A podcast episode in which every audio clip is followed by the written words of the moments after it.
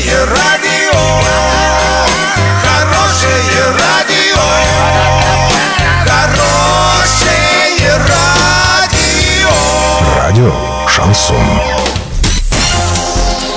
С новостями к этому часу Александра Белова. Здравствуйте. Картина дня за 30 секунд. Хоккейный клуб «Южный Урал» обыграл хоккейный клуб «Зауралье». Калининско-Солнцевскую линию метро продлят до аэропорта Внуково.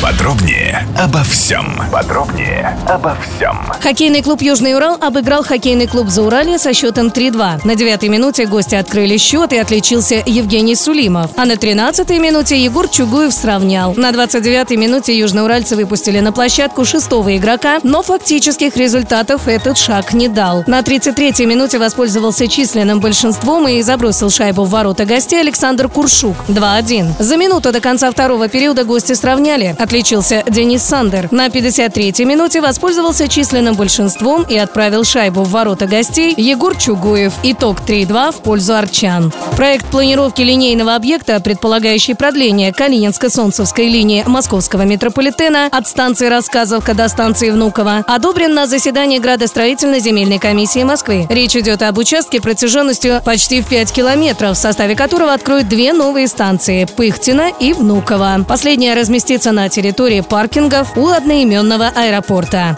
На сегодня доллар 66 ровно, евро 75.03. Сообщайте нам важные новости по телефону Ворске 30 30 56. Подробности, фото и видео отчеты на сайте урал56.ру. Александра Белова, радио «Шансон Ворске».